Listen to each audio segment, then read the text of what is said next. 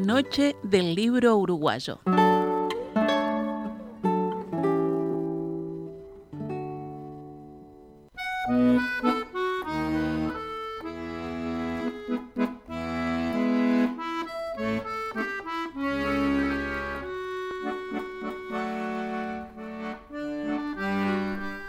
Muchas gracias al acordeón de Hugo Fatoruso por acompañarnos estos minutos. No soy amante de enviar mensajes, simplemente soy oyente fiel. Bueno, entonces muchas gracias, doblemente gracias a Beatriz, que además nos felicita en la otra parte del mensaje, la que me guardo para mí. Muchas gracias. Bueno, hace muchísimo tiempo que tengo ganas de leer La mujer desnuda. Por supuesto que levanto la mano, decía Joel. Muchas gracias. Y así varios, ¿eh? Respecto de armonía, gracias por este lindo paréntesis. Dice Natalia, se refiere a este programa, sin duda, me encanta el elogio. Me encanta. Quiero a armonía, gracias por este precioso programa. Bueno, así varios saludos, ¿eh? Me gusta, me gusta la curiosidad por Armonía Somos y sobre todo, vamos a decirlo claramente, me conmueve que estén ahí acompañándome en esta noche del libro, ya pasadas las 11 de la noche, hace más de dos horas que conversamos sobre la literatura uruguaya y la pregunta guía que nos hacíamos en el arranque que va siendo contestada, ¿no? Tenemos una gran literatura, los uruguayos, hablamos de Juana, visitamos brevemente también a Julio Cedar Rosa, bueno. Habíamos hablado también de Herrera, visitamos brevemente a Benedetti, hablamos de Onetti con Rafael Mandresi. Ya Rafael tiró un. Onetti es el más grande de los novelistas de la lengua española. Y ahora, con Gabriela Borrelli, conversamos sobre Armonía Somers y lo mismo. Situó a Rebecca Linke, la protagonista de esta novela, al lado de la Mrs. Dalloway de Virginia Woolf. O sea que, bueno, ¿va siendo contestada o no va siendo contestada la pregunta? Yo creo que sí.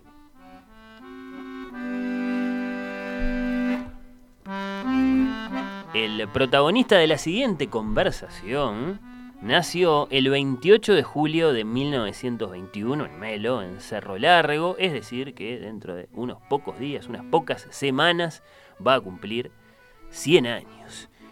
Y no es cualquier figura, hablando de superlativos, ¿no? Porque de Emir Rodríguez Monegal se ha dicho que es el crítico mayor de nuestras letras, de las letras uruguayas. Y tenemos para celebrarlo, bueno, lo tengo aquí, y atención, este es el libro que vamos a regalar en estos minutos, una novela que narra la vida y la carrera de Emir Rodríguez Monegal. Se titula Los nombres propios, su autor es el escritor uruguayo Hugo Fontana, que tiene la amabilidad de pasadas las 11 de la noche conversar conmigo unos minutos. Hugo, un abrazo, gracias por estar ahí. Eh, Gracias, buenas noches. Bueno, buenas noches para ti también. Estoy, estoy muy, muy, muy agradecido a ti por, por dispensarnos eh, estos, estos minutos. Bueno, ¿cuál, cuál ha sido tu, tu relación con, con Emir Rodríguez Monegal antes del libro? Mira, mi relación con Emir eh, viene de muchos años atrás, eh, en la medida que eh, yo considero que Emir es el, el crítico que exp- explica mejor a Juan Carlos Zanetti, Ujú. eh, que es mi, mi, autor de cabecera, digamos. Este, entonces, digo, fui conociendo, ya te digo, a Emir desde muy joven, este, a través de las, críticas que él había hecho, un reportaje memorable que le hizo Emir a, a Bonetti a mediados de los 60, y después una serie de, de- ya, ya pasado más tiempo, una serie de encuentros, este, algunos quizás fortuitos, casuales, que, que bueno, que me fueron terminando de definir la figura de Emir como la del crítico más importante de, de Uruguay en, en- en su historia. Es, es un poco mm, vano, digamos, este, hacer ese tipo de, de, de afirmaciones, el, el mejor, el más grande, Sí. pero pero bueno digo eh, por lo menos eh, Mir como crítico como intelectual creo que la figura de él es absolutamente indiscutible ¿no? y mira yo el otro día le mandaba eh, yo me escribo cada tanto con Juan Villoro que es el escritor mexicano Sí, claro, un gran escritor. este, y, y le mandé un ejemplar que supongo le llegarán estos días y él me decía que en el 94 eh, eh, Villora había dado un curso en la Universidad de Yale, en la misma donde, donde Emir había trabajado durante eh, casi 14, 15 años, y que en aquel momento ya era considerado no un gran crítico, era considerado una leyenda. Oh. Entonces, cuando, este, y bueno, y vos te corre un escalofrío porque la, gran gran parte de los uruguayos este, se les ha negado el, nombre de Emir por una serie de razones y este y, y en el medio académico eh, universal digamos el tipo considerado de la manera más este eh, más admirable que se le puede pensar bueno. algo algo pasa con Onetti también este Onetti es un escritor de referencia en la academia este tanto latinoamericana como, como el resto del mundo y acá nosotros este, le, seguimos debiendo muchas cosas a, Onetti. En el caso de Onetti, bueno, eh, tal vez sea una cuestión, digamos, propia de, de, lectores, pero en el caso de Mir, ¿no? Y por supuesto que tu novela se mete con esto, ¿no? Los nombres propios se mete con esto, pero ¿qué nos pasa a los uruguayos o qué nos ha pasado mm, históricamente a los uruguayos con, con Emir Rodríguez Monegal? Vos dijiste muy tímidamente una serie de razones. Sí, lo que pasa, o sea, lo que nos pasa con nos ha pasado con, con mucha gente, ¿no? Digo, eh, Uruguay como cualquier otro otro otro pueblo, otro lugar del mundo tiene una fácil inclinación al, al maniqueísmo, ¿no? A separar entre buenos y malos y a creer que en determinadas épocas de la historia cercana nuestra hubo gente realmente mala y realmente buena porque apoyaba a determinado episodio político o no lo apoyaba o era crítico, ¿no? Este, entonces creo que eh, hoy, hoy, aún hoy, eh, o sea, la eterna discordancia que tuvo Emir con Ángel Rama, con los que se pelearon toda la vida, con quienes quienes se pelearon toda la vida entre ellos, por una cuestiones de de poder, de envidia, de, demostrar quién era más el crítico más importante y después por razones de algún modo ideológicas eh, hoy se sigue eh, eh, se sigue con la misma intensidad no a nivel académico Rama sigue siendo un fenómeno y Emir sigue siendo un tipo este a veces sospechoso no digamos este, pero bueno. Eh, ¿Qué, representaban eh, cada uno en esa discordancia, eh, Hugo, brevemente? Y mira, eh, aparte de las diferencias personales que tuvieron, pues, ya te digo, las cuestiones de, eran dos, dos pavos reales, absolutamente inteligentes y brillantes, cualquiera de los dos, pero que siempre pensaron, yo una vez, este, eh, alguien dijo dos Obdulio Varela del mismo cuadro no pueden jugar, este, porque sería insoportable eso. Y bueno, yo creo que les pasó un poco eso, pero de algún modo eh, la, distancia máxima que se plantea y que creo que es la que hoy seguimos pagando es a propósito de la Revolución Cubana. Este, digo, eh, Ángel Rama adhirió fervorosamente a la Revolución Cubana y Emir tuvo una mirada crítica este, y, no tan entusiasta este, a propósito del proceso de, la revolución durante la década del 60 y el 70. Cosa que dividió a, por lo menos a buena parte de la intelectualidad de Uruguay y de toda América Latina. Hmm. Contanos, Hugo, por favor, cómo trabajaste eh, para tu libro. Mira, mi, idea, eh, mi idea primaria era escribir una biografía de Emir. Eh, cuando, o sea, eh, me había prometido que en el momento de jubilarme, que tuviera más tiempo, iba a empezar a dedicarme a leer toda la obra de Emir.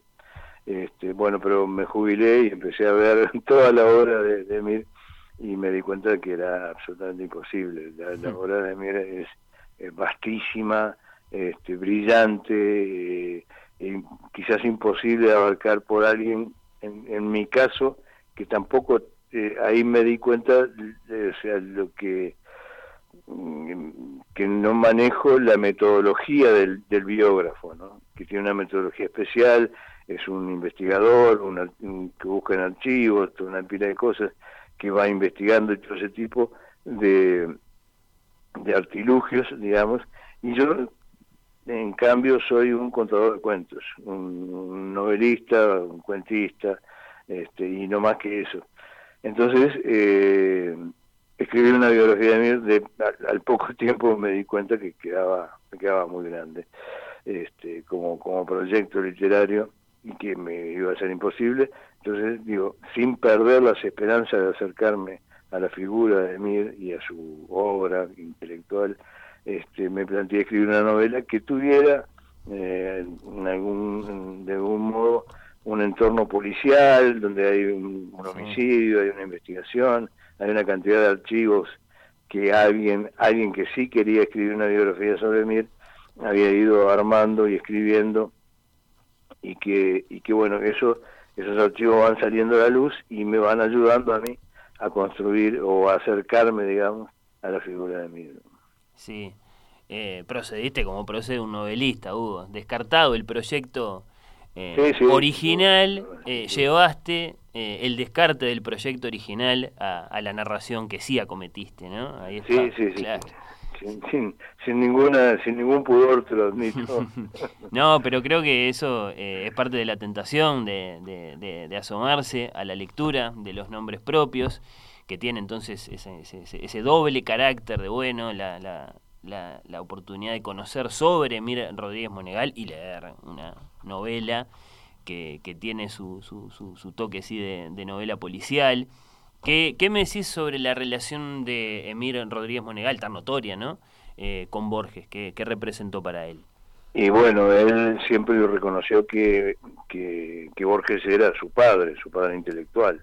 Del mismo modo que Borges, que Borges reconocía que su padre intelectual había sido Leopoldo Lugones, un poeta argentino, mayor que, Borges en la generación anterior, este, Emir empieza a reconocerse como hijo intelectual, hijo adoptivo de, la figura de Borges. Al punto que sigue, lo sigue, se hacen amigos, se conocen desde muy temprano. Este, eh, Emir iba, lo visitaba con mucha frecuencia en Buenos Aires y terminó escribiendo un libro fundamental sobre Borges, que se llama Borges, una biografía literaria, que recién lo pudo encarar, creo que, un poco a Emil le había pasado lo mismo, estaba buscando el tiempo necesario cuando pudo dedicarse de lleno a la parte académica en Yale, en, la Universidad de Yale, y tuvo este, un espacios de tiempo que acá se lo sacaba este, la necesidad de, conseguir un sueldo, ¿no? de, dar clases en los liceos, de escribir en marcha o escribir en el país o andar de un lado al otro.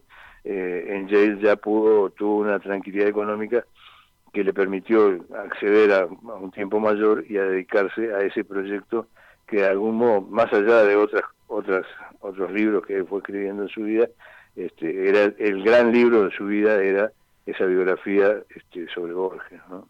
Hmm, sí, sí. Otra relación después por la que te quiero preguntar, esta muy distinta, ¿no? Y, y, de relieve por otros motivos, es la relación de, de Mir con Felisberto, como lector y como crítico de Felisberto. Hay un gran vaivén ahí, ¿no? Sí, yo, yo lo que creo, este, eh, mira, eh, el, propio Borges, yo siempre cuento una anécdota, en mis talleres literarios, a mis talleristas, siempre les, pongo por delante este, eh, lo siguiente. Borges dio clases, fue docente durante solo un año, que también estaba pasándola muy mal económicamente, y dio clases de inglés en, no sé, en un liceo, no, no me acuerdo en qué institución. Y él le decía a sus estudiantes que si estaban leyendo a Shakespeare y no le gustaba, que no se preocuparan, que cerraran el libro tranquilamente, sin ningún tipo de culpa, porque lo único que ocurría era que Shakespeare no había escrito para ellos. Era en la UBA, ¿no, Hugo? En, la UBA, en la, en la, Universidad de Filosofía y Letras que daba clases. Según no, lo recuerdo perfectamente, pero digo, de ahí, eh, para mí eso se transformó en un lema, digamos, ¿no? Este, y yo tengo, y yo siempre le digo a mis talleristas, porque yo les mando poner un autor por semana y a algunos realmente no les gustan, se aburren, no sé. Digo, no se preocupen, este autor que yo les mandé esta semana no escribió para ustedes. Eh, en el caso de Feliberto, a mí personalmente me pasa de que yo siento que Feliberto no escribió para mí. Este, no, eh, no es una escritura que a mí me impacte, que a mí me conmueva, y eh, en ese sentido, las primeras críticas que Emilio le hace a Felisberto, yo las comparto, eh, las comparto teóricamente. Eran durísimas. Eran, eran duras, sí, no sé si durísimas, este, porque en aquella época el lenguaje era, si se quiere, menos conciliador, pero, pero, eh, pero eran negativas, digamos, o eh, detectaba Emir, detectó Emir problemas en la estructura de los, de los, de los títulos de, de Felisberto, en sus historias, en sus personajes, este, y las hizo, mm, las escribió, digo, las publicó, como, como en, aquel, en, esos momentos cuando era jefe de la sección literaria del semanario Marcha. Eh, después, la muerte siempre mejora, y este, y, creo que además cuando fallece Feliberto, que Emil ya estaba trabajando en el país, tampoco tenía por qué seguir castigando la obra de un tipo que acababa de fallecer.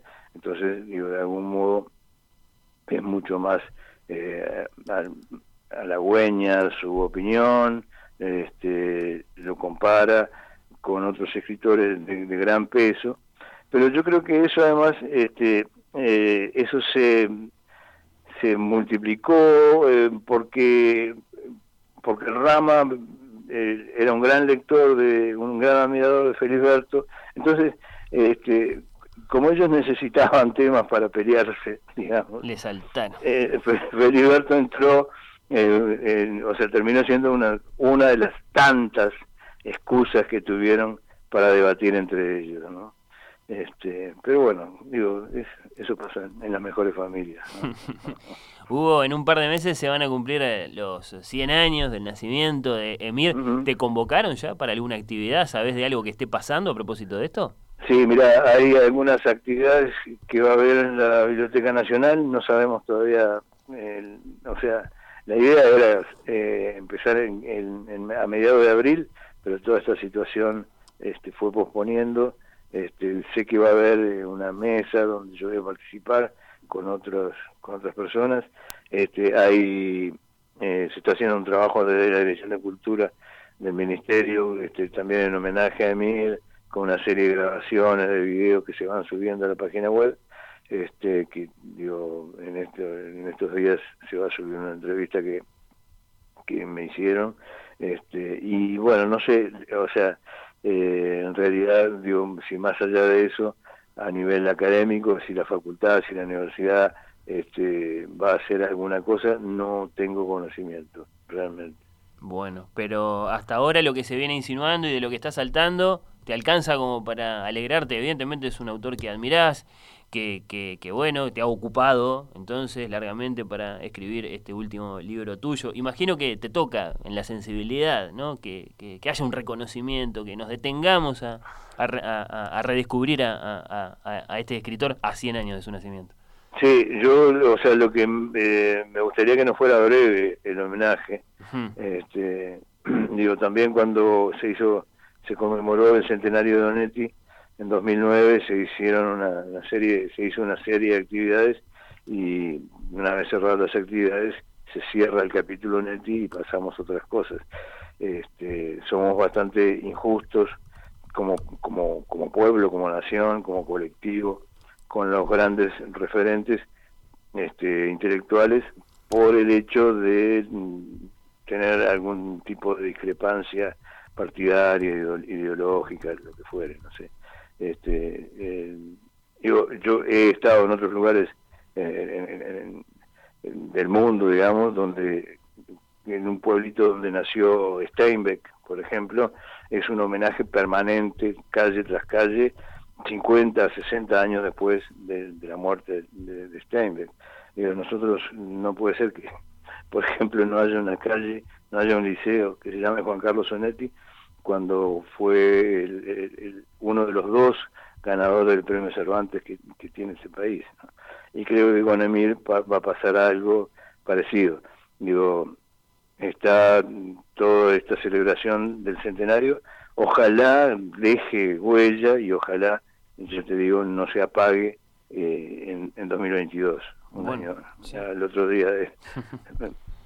Por lo pronto cabe pedir eh, que se reediten los libros, que se reimpriman los libros, que haya nuevas ediciones de los libros de Mir, de literatura uruguaya del medio siglo, por ejemplo. Por ejemplo. Evidentemente, una obra maestra de la crítica. Sí, sí, sí. El año pasado, Clásicos Uruguayos publicó, este, reeditó eh, un libro sobre el parricidio en la narrativa argentina de, de, la década de 50 y la forma de la memoria, que es fue el primer tomo que Emil, al conocer, al saber que estaba muy enfermo, se había proyectado como para hacer una, una secuencia de libros este, sobre su vida, una autobiografía, digamos, que solo pudo completar el primer tomo, que se llama La forma de la memoria, que es una maravilla absoluta.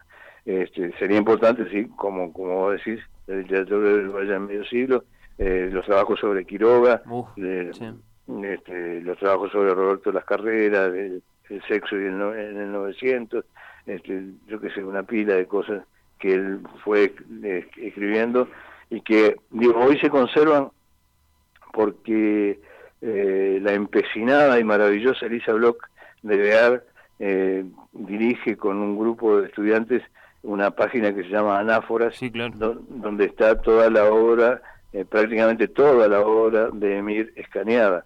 Pero, o sea, eso, claro, tiene un acceso, mm, digamos, restringido. Este, sería importante que, hubiera libros y que hubiera reediciones, como vos decís, de algunos, por lo menos de los, de los títulos que más directamente nos involucran a los uruguayos.